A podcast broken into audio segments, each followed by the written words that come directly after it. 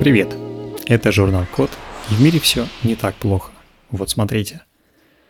В Японии разработали упаковку, которая защитит растяжимые аккумуляторы для гибких носимых устройств. В чем идея? Носимые электронные устройства – это, например, умные часы, фитнес-браслеты, пульсометры и всякие разные датчики, которые размещаются на теле человека. Но носить их не всегда удобно, потому что у них в основе лежит жесткий прямоугольник. А все потому, что такая форма зависит от аккумулятора и его оболочки. Сейчас аккумуляторы нельзя никак сгибать, растягивать или делать с ними что-то еще, что может их деформировать. Дело в том, что современные литий-ионные аккумуляторы, которые как раз чаще всего применяются в носимой электронике, так вот, они при работе могут нагреваться, а при нагревании они выделяют кислород. Это особенность практически всех литий-ионных аккумуляторов. Так вот, если этот водород вступит в реакцию с кислородом, то произойдет взрыв.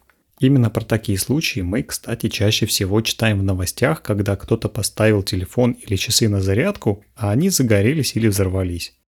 Это значит, что в процессе зарядки они, скорее всего, перегрелись, из-за нагрева аккумуляторы увеличились в размере, защитная оболочка повредилась и водород из аккумулятора вступил в реакцию с кислородом из воздуха. По этой причине оболочки для аккумуляторов делают прочными и герметичными, чтобы они не пропускали газ и влагу. И теперь понятно, почему нельзя пользоваться вздувшимися или поврежденными аккумуляторами. При этом, что интересно, сами аккумуляторы сгибать можно. Все дело в целостности оболочки. В общем, если такой аккумулятор попробовать согнуть, например, чтобы он повторял изгиб формы руки или просто комфортно лежал на теле, то мы повредим оболочку и будет плохо. Чтобы такого не произошло, в Японии сделали особое покрытие для аккумуляторов. Они взяли гибкую полиуретановую пленку и нанесли на нее золото методом осаждения. Проще говоря, при этом процессе молекулы золота как бы въедаются в пленку и остаются там навсегда. После такой обработки золотом на эту пленку нанесли несколько слоев жидкого металла. Он действительно жидкий при комнатной температуре, и благодаря этому такой металл равномерно распределяется по всей поверхности и не пропускает внутрь воздух и влагу. В итоге получилась новая упаковка, которая может гнуться вместе с аккумулятором, и при этом она будет продолжать его защищать от внешней среды. Теперь у ученых появилась другая задача. Надо как-то снизить стоимость производства такой упаковки, чтобы гибкие устройства с такой оболочкой не стали стоить слишком дорого. В Германии сделали кольцо, которое долго защищает от комаров того, кто его носит. Проблема на самом деле простая и одновременно сложная. Комары кусают людей, чтобы пить кровь и получать таким образом для себя пищу. Кстати, кусаются только комарихи. Комары-самцы этого не делают. Так вот, чтобы комары не кусались и не подлетали близко к человеку, используют фумигаторы. Это такие средства со специальным запахом, который отпугивает комаров. Проблема в том, что у каждого такого фумигатора есть свои недостатки. Например, электрическим фумигатором, куда вставляется пластинка или вкручивается жидкость от комаров, им нужна розетка с электричеством. Спреи и кремы действуют всего пару часов, а спирали и палочки нужно поджигать. Но это не всегда безопасно с точки зрения пожаров, и тем более такие спирали и палочки, они сильно дымят. Так вот, ученые из Галли-Виттенбергского университета имени Мартина Лютера подумали и предложили такое решение. Сделать кольцо или браслет из средства для комаров. Идея в том, что средство там высвобождается постепенно и отпугивает комаров гораздо дольше. Для этого взяли отпугивающее средство и добавили его в биоразлагаемый полимер, такой полимер сам со временем распадается на безвредные для природы и для человека вещества, а заодно высвобождает средства от комаров. Сейчас такое кольцо может работать неделю, и все это время средство будет продолжать отпугивать комаров. Классно, кстати, то, что этот полимер начинает разлагаться не при комнатной температуре, а только при ношении. Он нагревается от тела и начинает работать. Если его снять, реакция в полимере прекратится, и комары снова налетят. Минус в том, что это пока еще прототип, который надо доработать до повседневного применения, поэтому ближайшим летом мы с ним точно не походим. Значит, придется по старинке мазаться, пшикать спреи и отгонять комаров руками и фумигаторами.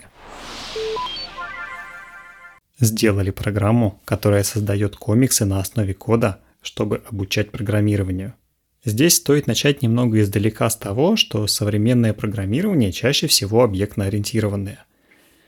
Это значит, что в основе всего лежат классы, объекты на основе этих классов, методы и классические три принципа – инкапсуляция, наследование и полиморфизм. Все это абстракции, то есть штуки высокого уровня. Они позволяют одной-двумя командами объяснить компьютеру и процессору сразу много действий, которые нужно сделать. Получается, что мы задаем общее поведение, а реализацию оставляем за компьютером. С одной стороны, это удобно, что не нужно разбираться в машинном коде, а можно просто написать несколько команд и компьютер тебя поймет.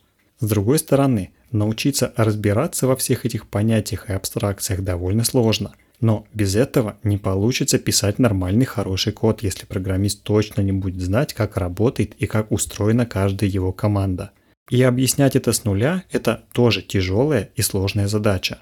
Чтобы сделать процесс обучения эффективнее, часто используют альтернативное представление информации.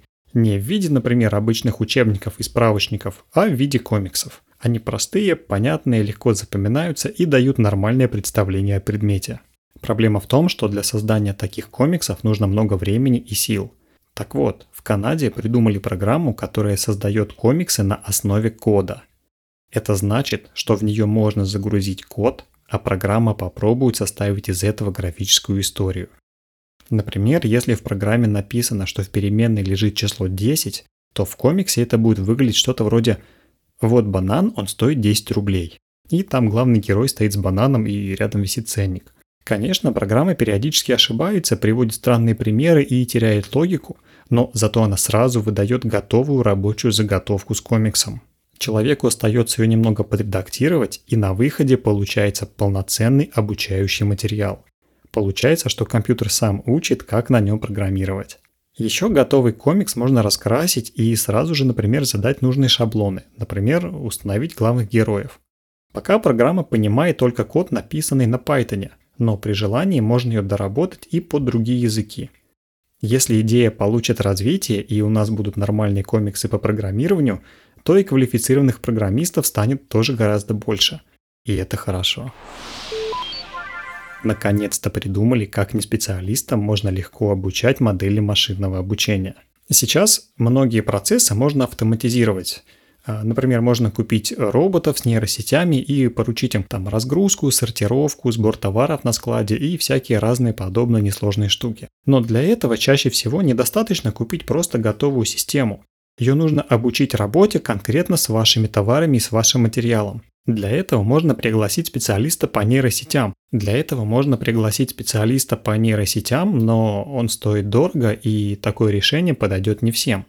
Самое простое, что можно сделать в этой ситуации, это как-то научить систему так, чтобы ее могли учить неопытные пользователи, то есть не профессиональные дата-сайентисты, а обычные люди, которые работают на складе, разгрузке и в логистике, например. Проблема в том, что здесь может быть в процессе такого обучения образоваться много ошибок. Например, если системе показывать э, нужные объекты со всех сторон, держа их в руках, то машинное зрение не всегда сейчас умеет отделять объект от фона. Например, он может подумать, что рука – это часть объекта и в будущем не распознает э, какой-то объект по отдельности. Какое придумали решение? Сделали систему Look которая понимает жесты и положение рук – при этом она умеет отличать одно от другого. То есть она может отличить объект от руки, которая его держит. А работает это так. Пользователь показывает объект в камеру точно так же, как он показывает ее в реальной жизни. Там на протянутой руке, э, держит на ладошке, держит в двух руках и так далее. После этого с помощью машинного зрения система смотрит на этот объект и создает его трехмерную модель или как-то изолирует его от других деталей на видео. Не нужна для этого какая-то особенная камера, подойдет э, обычная камера смартфона или камера видеонаблюдения.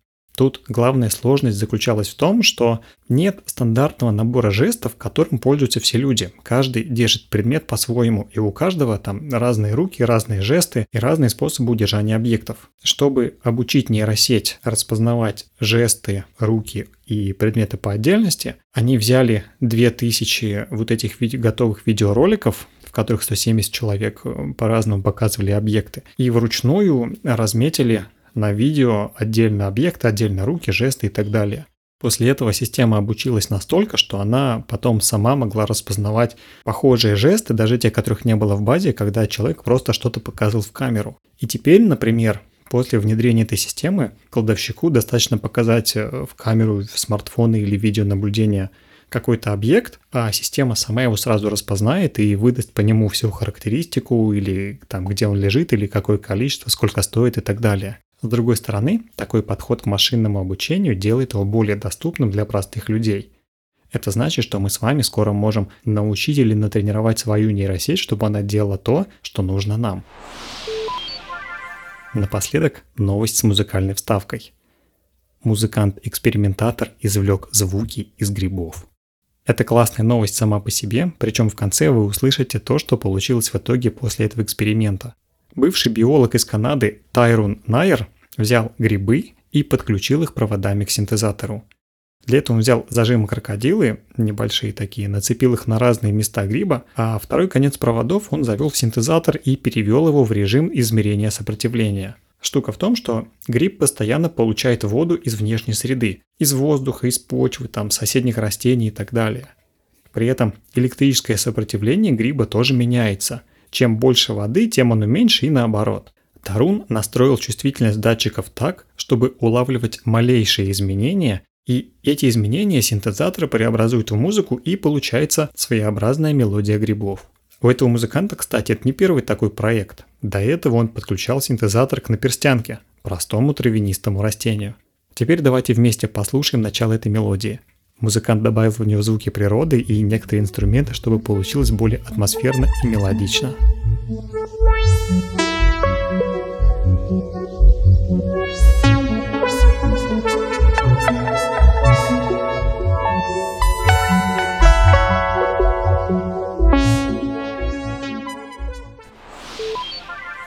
На этом все.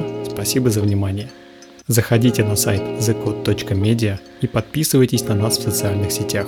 С вами был Михаил Полянин.